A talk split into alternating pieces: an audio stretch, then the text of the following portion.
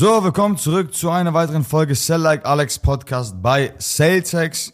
Und ich hatte ja die letzten Tage ein kleines Q&A gemacht, weil mir die Themen mittlerweile ausgehen, weil es glaube ich auch irgendwie schon die 30. Folge ist oder so, die wir aufnehmen. Ähm, aber da ich ja jeden Monat eine gewisse Anzahl oder jede Woche eine gewisse Anzahl an Zuschauern quasi entertainen und motivieren muss, habe ich mir einfach mal einen kleinen Cheatcode rausgesucht und dachte mir einfach mal, ich lasse euch entscheiden, was äh, ja für Themen wir dran sind. Ich habe auch sehr, sehr viele Fragen bekommen, die werde ich auch Stück für Stück durcharbeiten. Aber ich habe mir heute einfach mal eine Frage ausgepickt von unserem Lieblingskundenberater, nämlich Paul Meyer. Für alle Leute, die Paul nicht kennen, Paul ist der beste Mann bei uns, einer der besten Männer. Wir haben natürlich nur großartige Kundenberater, aber Paul ist auf jeden Fall ein sehr, sehr äh, ja, guter, guter Consultant bei uns, war auch eine sehr lange Zeit bei uns im Sales-Team. Auf jeden Fall auch eine Maschine, was das Ganze angeht. Und Paul hat selber abgestimmt, natürlich nehme ich die Frage von Paul sehr gerne dran, weil Paul tatsächlich eine sehr gute Frage gestellt hat, auf die ich eingehen will, weil es wieder das Thema Leadership, was ich ja so ein bisschen mehr mit einbeziehen will, weil Sales ist ja ein großer Teil von Leadership. Und zwar war die, Paul, die Frage von Paul einfach zusammengefasst, was waren die größten Erfolge in der Ausbildung von meinen Vertriebsmitarbeitern und was hat das für eine Auswirkung gehabt? Und da kann ich ein Lied von singen und auf das Thema eingehen grundsätzlich. Für viele Leute, die es ja nicht wissen, wir haben ja ein sehr leanes Vertriebsteam hier bei Celtics. Das heißt, wir sind nicht 30 Mann, wir sind mit mir zusammen koexistieren drei weitere wunderbare Vertriebsmitarbeiter. Der eine ist toller als der andere. Ähm, wir bekommen jetzt auch Zuwachs, das heißt, ab Montag startet oder onboarden wir die nächsten, den nächsten Vertriebsmitarbeiter. Das heißt, insgesamt werden wir dann zu fünft. Ähm, dann sollten wir auch locker die 2,5 oder die 3 Millionen Marke im Monat knacken. Gerade jetzt kratzen wir so an so zwei, also so ja 1, 8, 2, 2 Millionen so roundabout. Das ist so die Range, in der wir uns gerade bewegen. Ähm, um zu sagen, dass ich mehrfach siebenstellig im Monat close, reicht's noch nicht, weil 2 Millionen ist nicht mehrfach siebenstellig, mehrfach siebenstellig wären 4, 5, 6. Aber es kommt auch irgendwann. Ähm, und ja, was waren so die größten Erfolge oder wie hat das alles angefangen oder grundsätzlich, was sind so die besten Dinge oder was sind die Vorteile, einem Team zu haben? Also eines der größten Erfolge tatsächlich, muss ich fairerweise sagen, von diesem Vertriebsteam war, dass ich gemerkt habe, dass Vertriebsarbeiter doch keine Idioten sind. Also ich dachte eine sehr, sehr lange Zeit, dass Vertriebsarbeiter wirklich so unbelehrbare Leute sind. Das heißt, dass sie entweder talentiert sind, es können oder nicht. So, das war immer die Grundeinstellung von mir. Grundsätzlich, weil ich war halt selber sehr talentiert am Anfang. Also mir, ich hatte nie Probleme. Mein Talent war es nicht, dass ich von vornherein alles konnte, sondern mein Talent war, dass ich sehr schnell lernen konnte. Das heißt, ich habe nicht lange gebraucht, das Thema Akquise, Setting, Closing zu meistern, weil mir das irgendwo im Blut lag. Aber deswegen umso schwieriger auch für mich, das zu replizieren, weil talentierte Leute, die haben es zwar am Anfang ein bisschen einfacher, oder fangen wir von vorne an. Talent erkennt man ja bei den Leuten nicht. Talent ist, zeigt sich original in den ersten drei bis sechs Monaten bei der Karriere von einem Sales-Mitarbeiter. Und das Ding ist beim Talent, wenn man am Anfang talentiert ist, hat man es im Early Game, also am Anfang des Spiels, immer ein bisschen einfacher, weil man Akquise, Setting und Closing sehr schnell meistern kann. Sobald es aber darum geht, Mitarbeiter auszubilden, wird es ein bisschen schwieriger, weil die Dinge, die man ja von Natur aus intuitiv und unterbewusst einfach nutzt und das Talent, wo sich das widerspiegeln kann, das kann man ja Leuten, die nicht talentiert sind, nicht beibringen, weil sie haben dieses, sie haben diese Intuition nicht. Das heißt, man muss am Anfang sich hinsetzen und ein System bauen oder runterbrechen, wo man genau wie, wo welche äh, Dinge tut und warum man sie unterbewusst tut. Zum Beispiel, wenn ich in der Einwandbahnung sitze und der Gegenüber hat ein komisches Bauchgefühl, ich merke das und dann dieses, ich merke das, muss ich irgendwie systematisieren können und das jemandem beibringen können, der es nicht merkt, der einfach dieses Gespür nicht dafür hat. Und eines meiner größten Erfolge im Vertrieb ist es, als ich gesehen habe, dass meine Vertriebsarbeiter, unabhängig davon, wie da talentiert der eine oder andere ist, ja, es gibt Leute, die sind einfach talentierter, andere sind nicht so talentiert, unabhängig davon, die Leute, die nicht talentiert sind, funktionieren trotzdem. Gott sei Dank würde ich aber, aber trotzdem würde ich sagen, all in all ist unser Sales-Team oder unsere Mitarbeiter schon jeder auf seine eigene Art und Weise spezieller äh, Natur und auch irgendwo talentiert.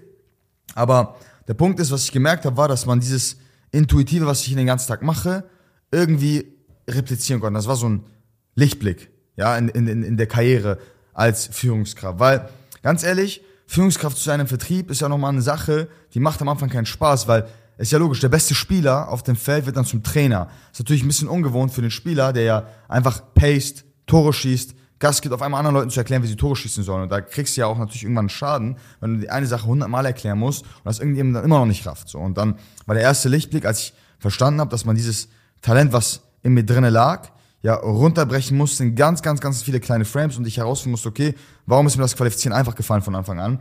Was waren so die, die äh, Meilenschritte, was für Dinge habe ich unterbewusst vor allem im Setting-Call gemacht? Und das dann runterzubrechen und den Leuten damit zu geben. Und als ich das gemacht habe, dass ich so ein kleines System draus gebaut habe und so meine Expertise runtergebrochen habe und vor allem auch die Dinge, die ich unterbewusst gemacht habe, einfach als, als klare Handlungsschritte rausgegeben habe, das meinen Jungs beigebracht habe, es war ein Erfolg, es war ein Lichtblick, weil in dem Moment habe ich gemerkt, okay, grundsätzlich kann ich schon mal mit jeder Person arbeiten. Das ist wunderbar. Natürlich sind es ähm, viele Erfolge all in all gewesen. Also Jungs feiern ständig Erfolge. Sie pacen durch, werden Monat für Monat besser. Es werden Monat für Monat neue Rekorde gebrochen. Es ist jede, jede Woche, jeder Monat ist ein neuer Rekord für die Leute oder für mich auch. Ähm, und genauso sollte es auch sein. Aber grundsätzlich gibt es natürlich viele ähm, kleine Mini-Ausschnitte, die mich sehr, sehr positiv zurückerinnern daran, wenn ich mir mein Vertriebsteam anschaue. Also lass es ein Elias sein, der damals bei einem sehr konservativen Arbeitgeber war, der sein Leben gehasst hat, so nach dem Motto, also der den Beruf wirklich gehasst hat, jetzt bei uns im Vertrieb ist und jeden Tag mit einem Lächeln zur Arbeit kommt, also das ist für mich ein Erfolg. Also wenn man sieht, dass die Leute Spaß an der Arbeit haben, dass es bockt, dass wir eine kleine, eine kleine, eine, eine kleine Eigendynamik entwickelt haben, auch bei uns hier in, im Vertriebsteam selber, dass die Jungs miteinander klarkommen, ist auch für mich ein Erfolg zu sehen, dass äh, meine drei Vertriebsarbeiter sich gut miteinander verstehen und auch füreinander einstehen, füreinander da sind. Die waren zum Beispiel letztens oder vor kurzem an den Feiertagen zusammen allein im Urlaub äh, also zu dritt. Ja, das hat auch auf jeden Fall die Teambindung äh, massiv gestärkt. Das sind so Erkenntnisse, das, sind, das kann von bis sein. Aber wenn man jetzt auf die monetären Dinge äh, runterbricht, natürlich ist es ein Erfolgserlebnis für mich zu sehen, dass meine Vertriebsarbeiter broke anfangen und nach und nach mehr und mehr Geld verdienen. Das heißt, sie nicht in der Mittagspause einen Döner sich äh, holen gehen, obwohl wir immer noch sehr, sehr gerne Döner essen, aber sie sich auch in der Mittagspause locker leisten können, Mesh und so, jeder einzelne von ihnen. Das ist ein Erfolgserlebnis. Die Provision, die sie verdienen, ist ein Erfolgserlebnis. Es ist ein Erfolgserlebnis zu sehen, wie aus diesen Leuten langsam, aber sicher so ein bisschen, so wie, wie so ein bisschen dieser Dreck, der so einen Diamanten umklammert, so ein bisschen abfällt und man mehr und mehr die, die Ecken und Kanten von den Diamanten erkennt. Das sind alles Erfolgserlebnisse und das, hat mich auch, das macht mich auch stolz. Ich meine, mich hat's mega stolz gemacht, dass ein Vertriebsarbeiter von mir, ähm, wir haben so eine kleine, ähm, ja, wir haben so eine kleine, bei der Weihnachtsfeier haben wir so eine kleine Zeremonie gehabt, nämlich konnte jeder Mitarbeiter abstimmen in drei folgenden Kategorien, wer der MVP des Jahres war. Und da gab es auch eine Kategorie, nämlich der Mitarbeiter, der sich am meisten weiterentwickelt hat dieses Jahr. Das war mein Vertriebsarbeiter Arno. Also der hat sich laut der gesamten Meinung der Company am meisten mit weiterentwickelt. Das ist auch ein Erfolgserlebnis. Das macht einen stolz. Ich hätte das selber nicht gedacht damals, als ich sehr egoistisch darauf fokussiert war, einfach Gas zu geben, dass mich sowas irgendwann überhaupt interessieren würde. Aber je mehr Zeit man mit den Leuten verbringt, desto nahbarer wird man natürlich an der ganzen Sache. Klar, man braucht irgendwo eine gewisse Distanz zu den Leuten, muss man auf aufrechterhalten, aber ich bin der Meinung, wenn man jeden Tag diese Menschen sieht und jeden Tag mit ihnen gemeinsam arbeitet, das gemeinsame Ziel verfolgt, dann muss es irgendwie menschlich und persönlich connecten und viben, weil sonst es wird nicht funktionieren. Also du wirst niemanden mit, mit voller Elan und mit vollem Enthusiasmus etwas beibringen, wenn du ihn eigentlich gar nicht magst. Und Erfolgserlebnisse sind genau das. Also Erfolgserlebnisse sind den Leuten was beizubringen, zu merken, sie nutzen es wieder. Erfolgserlebnisse sind auch eine schlechte Phase zu haben, mal im Monat, wo einer nicht gut performt. Auf einmal fängt er sich wieder, weil er Willen hat, Durchschlagskraft hat, bissig ist. Das sind alles Erfolgserlebnisse. Also man kann das gar nicht so runterbrechen, aber ich glaube, eines der größten ähm, ja, oder tollsten Szenarien in dem Sinne war, das war, da haben wir uns ähm, ein, ein, ein Team mal zusammen hingesetzt, also wir zu, zu, zu, zu ist in dem Fall, sind ins Mesh gefahren, haben uns einen Abend einfach mal so vier, fünf Stunden lang hingesetzt und Revue passiert und da habe ich einfach gemerkt, das fällt mir selber auf, wie krass die Entwicklung von den jeweiligen einzelnen Leuten war. Also man muss halt vergleichen, wir haben teilweise Vertriebsmitarbeiter, die sind vor sechs Monaten zu uns gekommen, ein Sales-Mitarbeiter, deswegen sage ich, das ist eine einmalige Chance, sechs Mitarbeiter vor sechs Monaten zu uns kommen, der war komplett grün in den Ohren, hatte gar keine Ahnung von vorne bis hinten, komplett broke, ja, in einer verdammten WG gewohnt, gar nichts geschissen bekommen irgendwie, bis hin zu der knallt 15 Neukunden im Monat konstant rein, ist eine Akquisemaschine geworden, Kunden fragen oder Kunden fragen teilweise ihn, ey, wie läuft das und das? Und er kann ihnen eine Bombe Antwort geben, ähm, holt Termine nonstop, ist die ganze Zeit am Hasseln. Die Erfolgserlebnisse sind eigentlich zu sehen, wo die Jungs eigentlich vor einem Jahr standen und wo die Leute jetzt mittlerweile stehen. Das sind drei Leute original, die ein Lead-Volumen und ein Setting-Volumen generieren für einen siebenstelligen Betrag im Monat. Und damit meine ich nicht knapp eine Million, sondern mehr. Und das einfach mal äh, sich auf der Zunge zergehen zu lassen, dass es sehr, sehr wenig Vertriebe in Deutschland gibt, auch wenn ich mir mal unsere Konkurrenten anschaue oder, oder allgemein so andere Firmen es gibt selten so ein leanes Sales-Team wie bei uns, was genau denselben Umsatz fährt. Und das ist einfach immer eine Sache, die verblüfft mich immer und immer wieder. Und wenn die Leute mich immer fragen, ja, wie viel close du Ich sage, ja, wir haben letztes Mal zwei Millionen gemacht. Also nur unser Sales-Team als Beispiel. Ähm, und die Leute dann fragen, ja, wie viele Leute seid ihr? Und ich sage, wir sind zu viert. Und dann fällt den Leuten jedes Mal die Kinnlage runter. Ja, ich will mich jetzt auch hier nicht selber irgendwie pushen. Das ist ja nicht nur meine Eigenleistung, sondern auch die Eigenleistung von den drei anderen Jungs äh, worauf man sehr stolz sein kann, aber einfach mal zu verstehen, wo wir angekommen sind und dass wir das Spiel ja noch sehr, sehr lange spielen werden. Also die meisten Leute, das habe ich auch bei meinem Vortrag bei Select Alex gesagt, die meisten Leute so überschätzen, was in ein, zwei Jahren möglich ist, aber unterschätzen massivst, was in zehn Jahren möglich ist. Ich glaube, in zehn Jahren brauchen wir gar nicht darüber reden. Da wird jeder von den einzelnen Jungs, die jetzt gerade hier sind, mindestens zwei, drei Teams leiten, ähm, einen mehrfach siebenstelligen Betrag im Monat selber eigenständig closen, natürlich äh, so Gott will. Und das sind einfach, das sind einfach Dinge, die muss man sich einfach mal runterbrechen. Das sind drei Jungs, die aus Hamburg hier angefangen haben. Der eine natürlich mit mehr Kompetenzen, der andere natürlich mit weniger Kompetenzen, aber ich bin sehr stolz auf die Entwicklung von den Leuten. Ich bin auch stolz, wie sie sich persönlich weiterentwickeln und alleine bei ihrem familiären Umkreis oder bei ihren Freunden immer mehr und mehr ein größeres Standing haben, dass das Leute sind, auf die man sich verlassen kann, sodass sie ihren Familien helfen, dass Freunde sich auf sie verlassen können, dass ihre Partnerinnen äh, sich auf sie verlassen können. Das macht mich immer sehr stolz, wenn das wirklich solide Leute werden und man dass Leute sind, die für etwas einstehen, ja, weil Geld verdienen ist immer eine Sache, aber der Charakter muss auch irgendwo nachziehen, weil finanzieller Erfolg kommt immer nach persönlichem Reifeprozess. Und zu sehen, wie die Leute immer Tag ein, Tag aus hasseln, keiner krank macht, Gas geben, sich ambitionieren, immer weiter nach vorne gehen, ist, macht mich unfassbar stolz, ähm, hier zu sitzen und zu merken, das ist eine Kreation, die wir gemeinsam hinbekommen haben. Und deswegen, wenn mich Leute fragen, was sind die größten Erfolgserlebnisse für dein, ähm, in Bezug auf dein Vertriebsteam, da kann ich nur sagen, es sind super viele Erfolgserlebnisse. Und natürlich braucht man sich jetzt nicht denken, dass es so einfach ist. Es ist nicht einfach. Also genauso viele wie Erfolgserlebnisse es gab, gab es doppelt so viele Misserfolgserlebnisse. Also es ist nicht passiert, dass die Leute einfach angefangen haben und auf einmal funktioniert haben, sondern ganz im Gegenteil. Also der Prozess, bis sie haben angefangen, bis sie funktionieren, hat mit sehr, sehr vielen Kopfschmerzen zu tun. Und als Führungskraft, und das ist auch der springende Punkt, ist mir eine Sache klar geworden, wenn dein Mitarbeiter Kopfschmerzen haben, dann hast du die automatisch auch. Das heißt, original, du wirst belastet, nicht nur mit deinen eigenen Problemen, sondern auch mit drei verschiedenen Problemen. Und das ist ja das Ding, deswegen verdient ja die Führungskraft auch immer am meisten Kohle, weil sie auch den Shit der anderen Person handelt. Und es ist, also, wenn es auf drei relevante Key-Faktoren ankommen würde, würde ich sagen, dass man geduldig sein muss, ja, dass man verstehen muss, dass man mit Menschen arbeitet, nicht mit Robotern. Okay, das ist, das, ist, das sind Menschen, die haben Ecken und Kanten, man muss sie schleifen. Und man muss sich auch verstehen, dass man, vor allem bei seinen Sales-Mitarbeitern, und das ist auch ein sehr, sehr schwieriger Skill, dass man immer verstehen muss, okay, was kann ich mit dem Material jetzt gerade anfangen? Also es bringt nichts, ja, zum Beispiel, wenn ich einen Mitarbeiter habe, das ist jetzt ein, als Metapher ein Stück Eisen, dann kann ich ein Schwert draus schmieden. Aber ich kann nicht aus einem Mitarbeiter, der ein Stück Holz ist und ein Seil, ein Schwert machen, muss ich einen Bogen draus kreieren. Und das ist das Ding, zu verstehen, was sind die Skillsets der Leute, die Potenziale der Leute zu erkennen, zu erkennen, was könnten deren ausgereiften und aufgelevelten Skills sein und sie dann in die Richtung zu lenken, das ist ein sehr, sehr trainiertes Auge dafür. Und ich bin ganz ehrlich, das war auch meine größte Herausforderung, ähm, allgemein bei einem Vertriebsteam, zu verstehen, was sind die rohen Skills der einzelnen Leute, wo sind ihre Stärken, wie kann man sie ausspielen, wie kann man sie weiter ausbilden und in welche Potenziale kann man sie reinpacken. Jeder Mitarbeiter von mir weist ein anderes Skillset auf. Und der Mitarbeiter, der jetzt kommen wird, am Montag, hat nochmal ein komplett anderes Skillset. Das heißt, sie sind alle in ihren unterschiedlichen Variationen sehr stark. Und da ist es durch die Überlegung, okay, ich kann nicht jeden gleich behandeln und ich kann auch nicht aus jedem einen Allrounder machen. Es funktioniert nicht. Ich kann aus einigen Leuten, die das Material haben, einen Allrounder machen, aber es wird einfach einige Mitarbeiter geben, da ist das Skill zum Beispiel Sympathie aufzubauen, einfach von vorne und Tor aus da, der muss sich aufleveln. Da geht es gar nicht um Kompetenz, da geht es gar nicht um das, um die Fähigkeit, gut in Einwandballung zu sein, sondern einfach nur darum, den Skill Rapport aufzubauen. Ich habe Mitarbeiter, sie machen in den 30 Minuten Setting-Gesprächen 20 Minuten lang nichts anderes, außer die ganze Zeit nur Rapport aufzubauen mit den Leuten. Sie produzieren Sales Calls, die reinkommen, wo die Leute original nur noch die Vertragsunterschrift setzen möchten bei mir. Das ist der springende Punkt. Ähm, das wichtigste Learning, was ich euch vielleicht mitgeben will, ist, erkennt Potenzial und trainiert dieses Auge. Weil das ist auch das Ding, was ihr in den Bewerbungssprechen erkennen müsst oder bei potenziellen Leads, bei potenziellen Sales-Mitarbeitern, wenn ihr sie so mal äh, sehen konntet. Es ist sehr wichtig, die einzelnen Fragmente, die einzelnen Puzzleteile zu nehmen und in sie in die Richtung zu lenken. Weil meistens, wenn Vertriebler bei euch anfangen, wissen sie selber nicht mal, wo sie gut daran sind. Das, davon haben sie keine Ahnung. Das heißt, ihr müsst erstmal die Leute auf ein gewisses Niveau bringen, wo sie so ein Stück weit einen Basic Allrounder sind, das heißt, wo sie alle Variationen so ein Stück weit drauf haben.